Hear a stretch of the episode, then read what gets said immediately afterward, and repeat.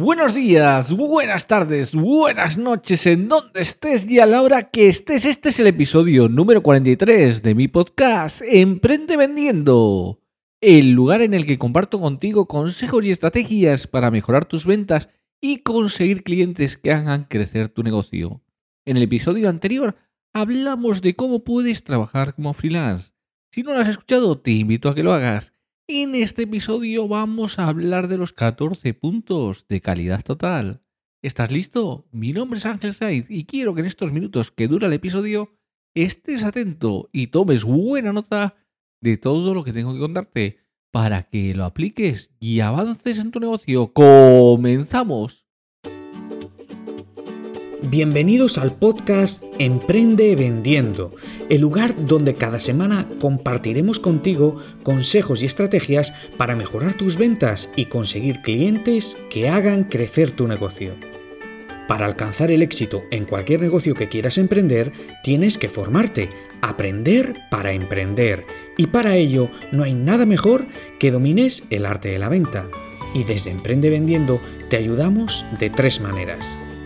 Primero, seleccionaremos las mejores y más actuales estrategias para aumentar tus ventas. Segundo, te ofreceremos la explicación de cómo puedes implementar estas técnicas con éxito en tu negocio. Y tercero, te damos los pasos a seguir para su implementación y así poder acortar tu camino hacia el éxito. Vamos a analizar lo mejor y más novedoso dentro del mundo del emprendimiento y te lo vamos a ofrecer de una manera sencilla y listo para ser aplicado.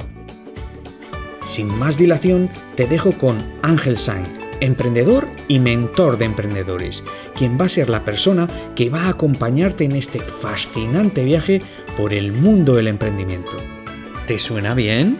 ¡Comenzamos!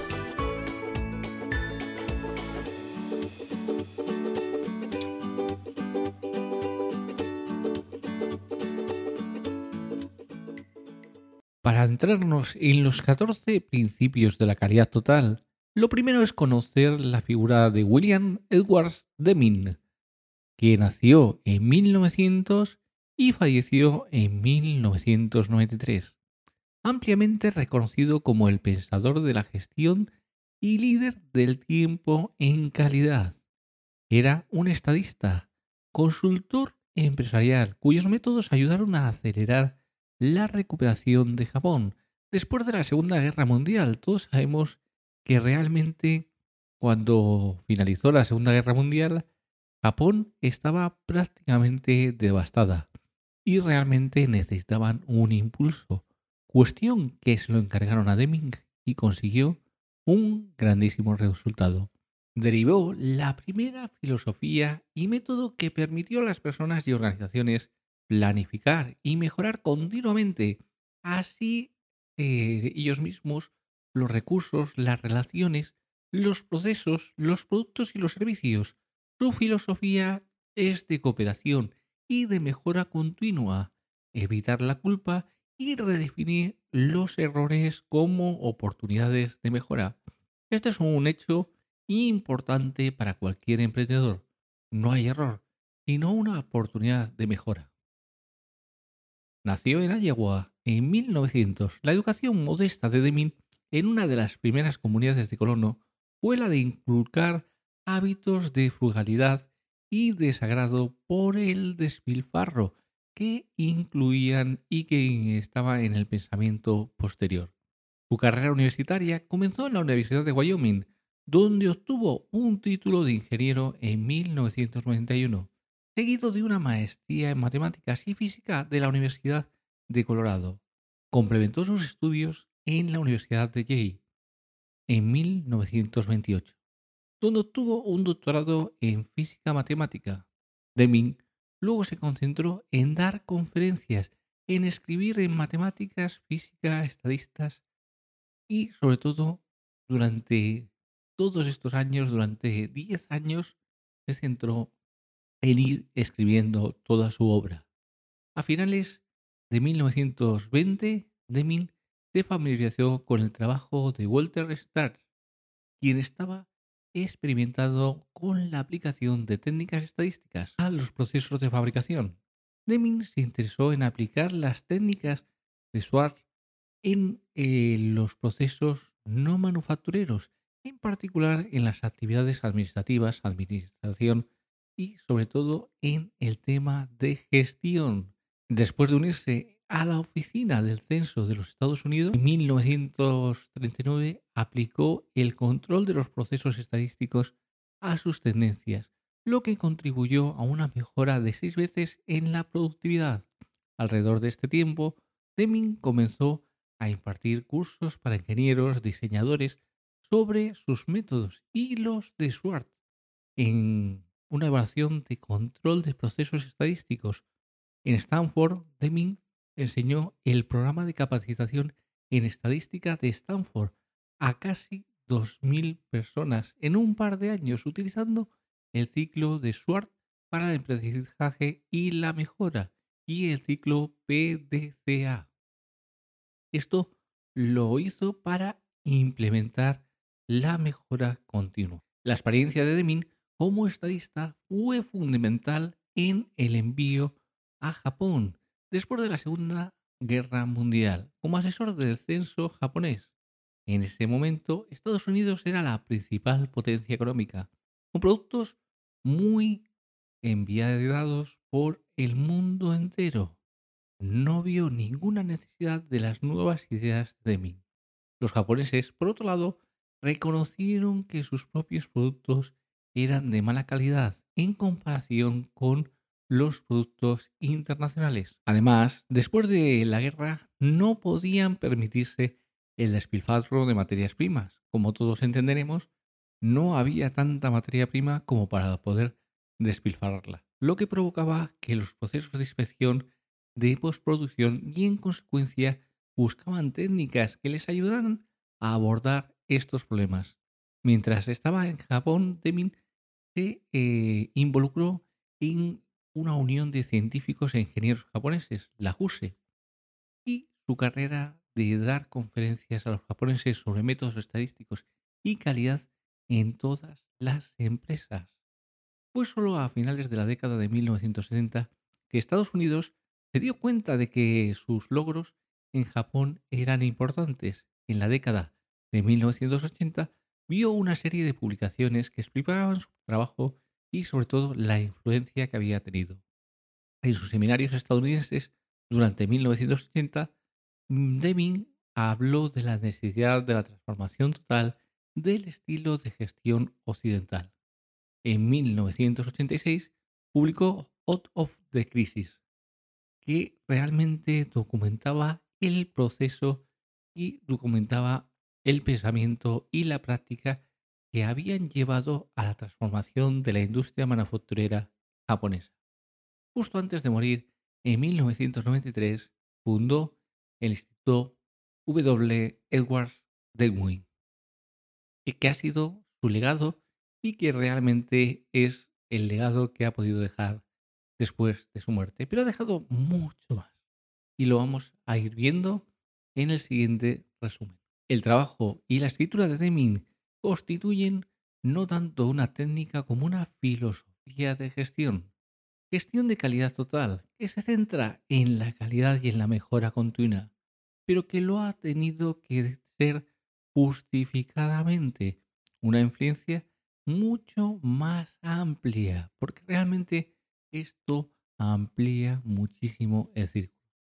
Aquí consideramos el interés de Deming en la variación y su enfoque de la resolución sistemática de los problemas, que lo han llevado al desarrollo de estos 14 puntos que ha ido ganando un amplio reconocimiento y que son fundamentales para el movimiento de calidad y su filosofía de gestión transformacional. Las siete enfermedades mortales del manejo de Deming y su uso y promoción del ciclo del PDCA conocido por muchos como la rueda de Deming, que se describen a continuación. Lo primero que tenemos que ver en esta descripción es la variación y la resolución de problemas. La clave de las ideas de Deming sobre la calidad radica en su reconocimiento de la importancia de la variación. En fuera de la crisis, afirma, el problema central en la gestión y el liderazgo es la falta de comprensión de la información en variación. A Deming le preocupaba por qué las cosas no se comportan como se predijo. Todos los sistemas, ya sean los eh, procesos, los equipos, todos esos eh, sistemas tienen variación, pero el argumento que es esencial que los gerentes puedan distinguir entre las causas de variación especiales y comunes. ¿Cuáles son las causas de variación especiales y cuáles son las comunes? Desarrolló una teoría de la variación, que las causas especiales de variación generalmente se pueden atribuir fácilmente a factores rápidamente conciliables y reconocibles, como cambios de procedimiento, cambios de turno o de operador, y un largo etcétera que va resumiendo y que va poniendo y que ayuda muchísimo a predecir estas cuestiones. Pero que las causas más comunes permanecerán cuando se hayan eliminado las causas especiales. Normalmente, debido al diseño, al proceso o el sistema, estas causas comunes a menudo son reconocidas por los trabajadores, pero solo los gerentes tienen la autoridad de cambiarlas para evitar que el problema se repita. Deming estimó que la gestión era una responsabilidad del 85% de las causas de variación. Ahora vamos con los 14 puntos de Deming para la gestión. Deming creó 14 puntos que proporcionan un marco para el desarrollo de conocimientos en el lugar de trabajo y que pueden utilizarse para orientar planes y objetivos comerciales a largo plazo. Los puntos contribuyen no tanto un plan de acción como un código fisiológico para la gestión. Han sido ampliamente interpretados por tantos comentaristas sobre la calidad, sobre otras disciplinas de gestión y ahora los vas a conocer. Vamos a profundizar en cada uno de ellos. El primero de los puntos es crear constancia de propósito hacia la mejora del producto y el servicio con el objetivo de volverse más competitivo, mantenerse en el negocio y generar más empleos. El segundo punto es adopta la nueva filosofía. La dirección occidental debe tomar conciencia del desafío, aprender sus responsabilidades y asumir el liderazgo para el cambio. El tercer punto es dejar de depender de la inspección masiva, incorporar calidad al producto desde el principio. Este es un hecho fundamental y que realmente resume muy bien. Si tú pones la calidad desde el principio, pues no te vas a tener que gastar tanto dinero en verificar, en esa inspección masiva, en ver si todo está bien. Y has puesto la calidad y tiene que salir todo correctamente. El cuarto de los puntos, ponga fin a la práctica de adjudicar negocios basándose únicamente en el precio. En lugar de solo minimizar el costo total, a avanzar hacia un único proveedor para que cualquier artículo basado en una relación de lealtad y confianza a largo plazo Así que tienes que ver que aquí lo que defiende es tener un proveedor único para cada artículo y que sea el mejor proveedor posible para ese artículo. Esta es una teoría muy muy interesante y que cuando se pone en práctica hace un cambio en la empresa totalmente importante, por lo cual tienes que conocerlo muy bien. El quinto punto es mejorar constantemente y para siempre el sistema de producción servicio para mejorar la calidad y reducir el desperdicio. En un ecosistema como el que tenemos de empresas que realmente tienen que minimizar todo lo que se está desperdiciando porque tienen que aumentar su rentabilidad, este principio es esencial. El sexto principio es el Instituto de Formación y Reciclaje. Esto ahora pues es bastante adecuado, ya pensamos y va pensando las empresas en formación y reciclaje, pero todavía hay que mejorar en crear ese instituto de formación y reciclaje para que los, eh, los personal que tenemos dentro de la empresa se vaya reciclando y formando continuamente. El séptimo punto, liderazgo del instituto. El objetivo de la supervisión debe ser liderar y ayudar a las personas a hacer mejor su trabajo. El punto número 8, elimine el miedo para que todos puedan trabajar eficazmente para la empresa. Muchas veces el empleado tiene miedo de decir algo que puede mejorar la efectividad. ¿Por qué? Porque piensa que no está bien o que en su puesto no se va a tener en cuenta, con lo cual hay que eliminar esos miedos. 9. Derriba las barreras entre departamentos tienes que hacer que todos los departamentos trabajen unísonamente. Y eso va a ayudar muchísimo. Las personas en investigación, diseño, ventas, producción deben trabajar en equipo para prever y resolver todos los problemas de producción. Número 10. Eliminar consignas. Realmente las exhortaciones y los objetivos para la población activa, ya que necesariamente logran sus objetivos. El número 11. Eliminar las cuotas numéricas para tener en cuenta la calidad y los métodos en lugar de solo los números. Cuando nosotros tenemos en cuenta la calidad, tenemos en cuenta el producto y no solo los números de producción, va a mejorar muchísimo. El número 12. Elimina las barreras al orgullo de la mano de obra. Y realmente tienes que eliminar esas barreras. Y tienes que hacer que realmente pues, sea una integración total. El número 13 es instituir un programa vigoroso de educación y reentrenamiento tanto para la gerencia como para la fuerza laboral. Tienes que eh, hacer ese reentrenamiento porque es esencial para que se vayan adaptando a las nuevas situaciones y sobre todo en un mundo tan cambiante como el que tenemos en este momento. El punto número 14. Actúe para lograr la transformación, la dirección, la fuerza laboral deben trabajar juntas para conseguir esa transformación. Cuando lo hacen, esa transformación se produce de manera muy, muy eficaz.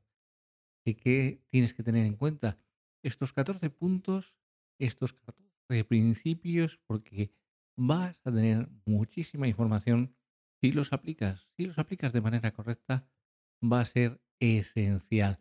Y ahora vamos con las siete enfermedades mortales del manejo de Deming. Aquí Deming describe los principales eh, problemas, las principales barreras que enfrenta la administración para mejorar la efectividad y la mejora continua. Se refería aquí a la industria estadounidense y sus prácticas de gestión. Primer problema, primera enfermedad mortal. Falta de constancia del propósito para planificar productos y servicios que tengan mercado y mantengan a flote la empresa. Segundo problema, segunda enfermedad mortal un énfasis en las ganancias a corto plazo y el pensamiento a corto plazo realmente está alimentando el temor a una adquisición hostil y por la demanda de dividendos de los banqueros y los propietarios. Y esto limita muchísimo la acción de la empresa.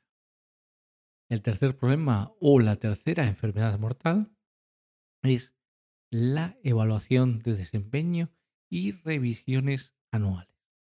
El cuarto problema o la cuarta enfermedad mortal es la movilidad de gerentes y el cambio de empleo. Realmente si tienes una persona que en ese empleo está funcionando muy bien, que es bueno en ese empleo, ¿por qué le quieres hacer una movilidad? ¿Por qué le quieres cambiar si está en el puesto que tiene que estar y donde es bueno? Ahora vamos con el problema número 5, la enfermedad mortal número 5. Gestión mediante el uso únicamente de los datos disponibles. Cuando tú solo tienes esos datos disponibles, estás haciendo esa gestión, pues estás abocado a tener un problema, porque necesitas muchos más datos y necesitas ver globalmente el negocio. Esto cualquiera que haya tenido un negocio lo conoce, pero muchas veces no se aplica. Así que hay que tenerlo muy, muy en cuenta. La sexta, enfermedad mortal. Los costos médicos elevados. Si tú tienes unos costos médicos muy limitados, pues va a poder funcionar. Si por el contrario, pues tienes unos costos médicos elevados, realmente vas a tener ahí una enfermedad mortal. Y la siete, los altos costos de responsabilidad. Todas estas son las que Deming dijo que se necesitan una gestión eficaz, un compromiso con la calidad para combatir estas siete enfermedades mortales. Hizo hincapié en la importancia de comunicar mensajes de calidad a todo el personal y crear una creencia de gestión total de la calidad. Realmente cuando tú consigues que todo el personal de tu empresa trabaje a uno con el tema de la calidad, vas a conseguir unos resultados muy, muy interesantes, muy buenos. Y eso va a ayudar muchísimo. La relevancia de estos principios para una aplicación de gestión general más amplia ha contribuido al estatus de Deming como fundador del movimiento de gestión de calidad no solo del control de calidad y de los procesos. Por eso interesa a una audiencia mucho más amplia que el lobby de la calidad. Ahora vamos a ver otra cuestión interesante porque este hombre nos dejó muchísimas cuestiones interesantes. Vamos a ver la rueda de Deming. Y como hemos comentado ya, la rueda de Deming también se puede denominar ciclo PDCA y bueno, pues eh, el ciclo PDCA lo originó Walter Sands y se lo presentó a Deming. Deming lo promovió y eh, realmente eh, impulsó la idea ampliamente desde la década de 1950. Se conoció como la rueda de Deming o ciclo de Deming. El ciclo PDCA, que te estarás preguntando, ¿y qué es esto, Ángel? ¿Qué es esto del PDCA? Pues bueno, no es ni más ni menos que planificar, hacer, verificar y actuar. Te repito, planificar, hacer, verificar y actuar. Consta de cuatro pasos o etapas que se deben atravesar para pasar de afrontar un problema a resolverlo. Y esto sirve para cualquier problema, así que estamos aprendiendo una lección muy valiosa. La repetición de estos pasos forma un ciclo de mejora continua. Lo primero, planificar. Planifica los cambios para generar mejoras. Primero y realmente cuando tú planificas esos cambios para que vayan mejorando y vayas mejorando continuamente, vas a conseguir una calidad extraordinaria. Segundo punto, tenemos que hacer. Y para hacer, pues vamos a hacer pequeños cambios a pequeña escala para probarlos. No quieras hacer un gran cambio y pensar que, bueno, ahora venga, vamos a hacer, cambiar todo. No. Vete haciendo pequeños cambios, pequeños ajustes y, ah, vale, pues he cambiado esto un poquito. Ha mejorado bastante. Venga, pues vamos a hacer este otro pequeño cambio, este pequeño ajuste y al final todo va a funcionar mejor.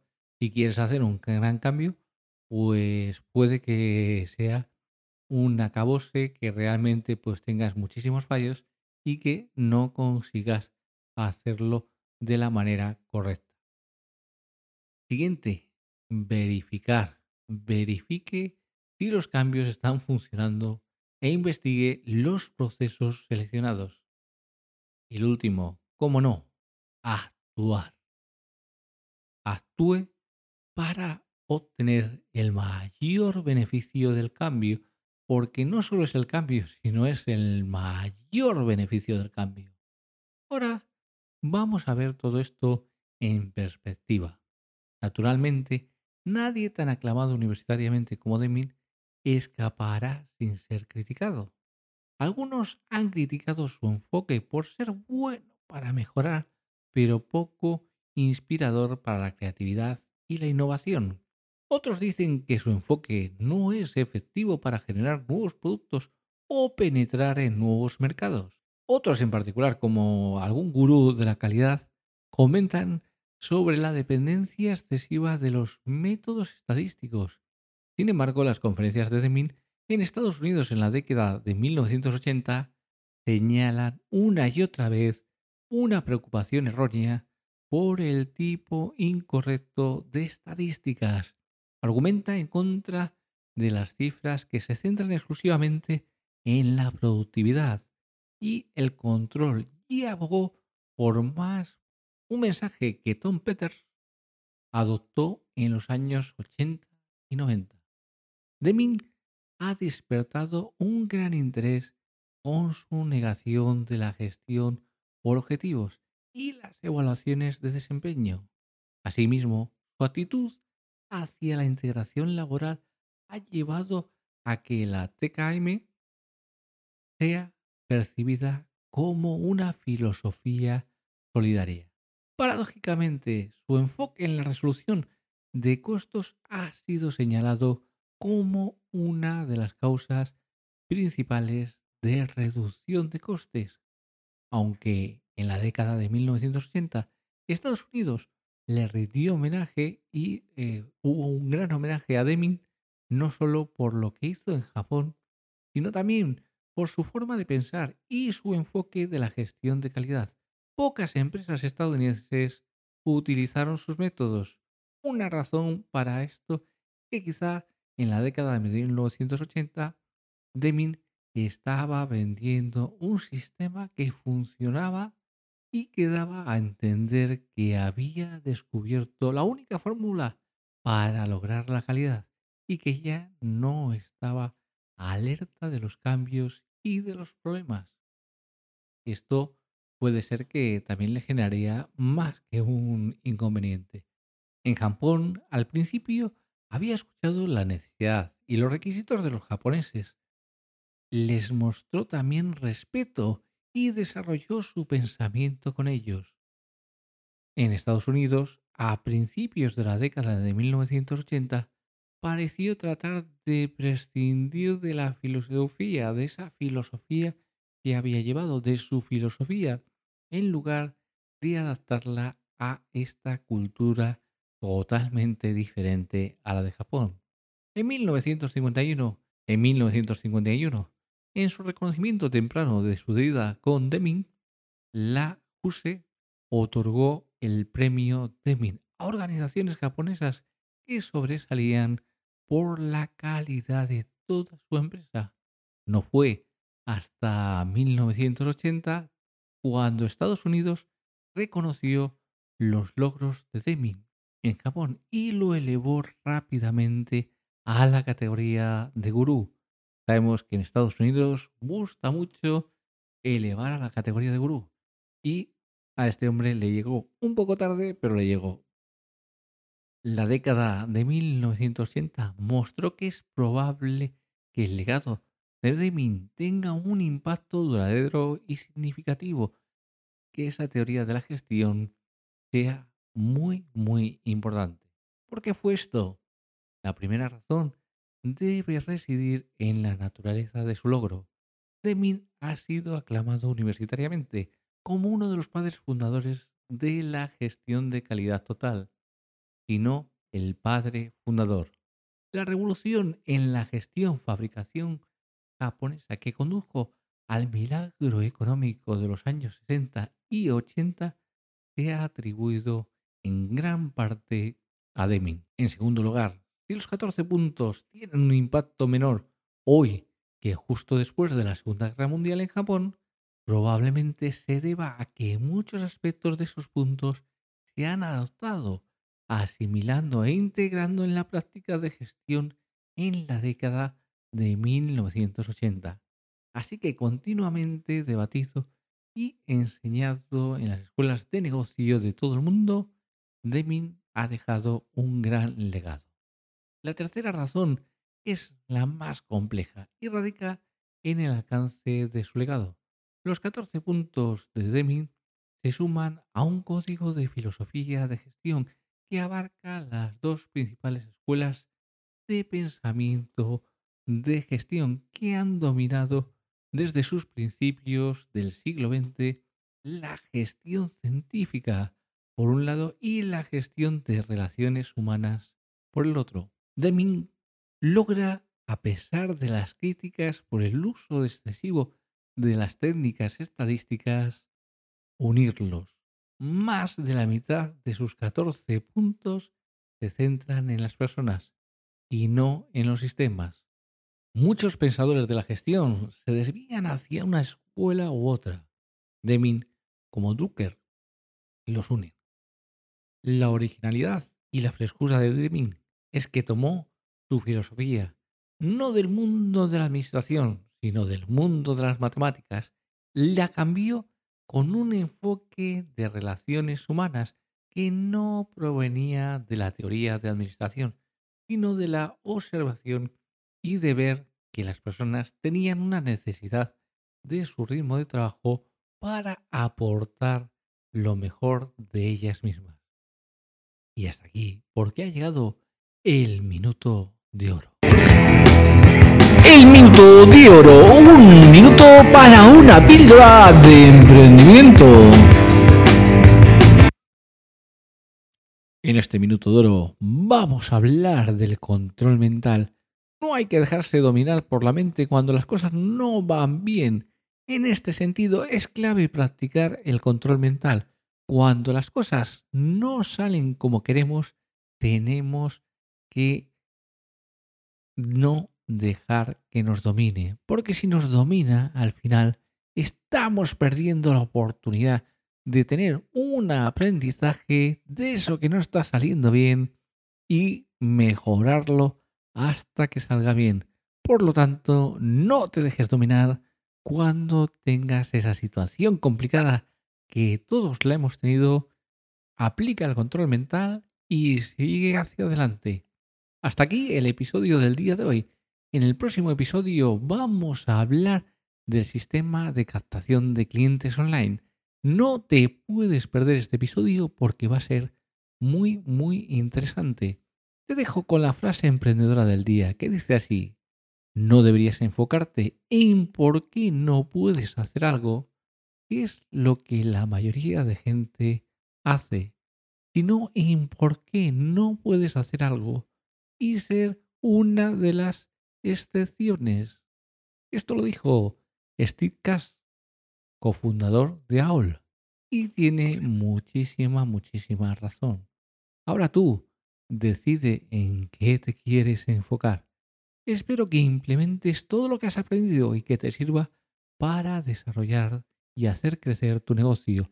Gracias por acompañarnos. Si te ha gustado este capítulo de hoy, dale a me gusta, comparte, comenta y ayúdanos a poder así llegar a más personas, a ayudar a más personas como tú interesadas en, en hacer crecer sus negocios o en emprender. Te espero en el próximo episodio y no te olvides que allí donde hay una empresa de éxito, alguien tomó alguna vez una decisión valiente.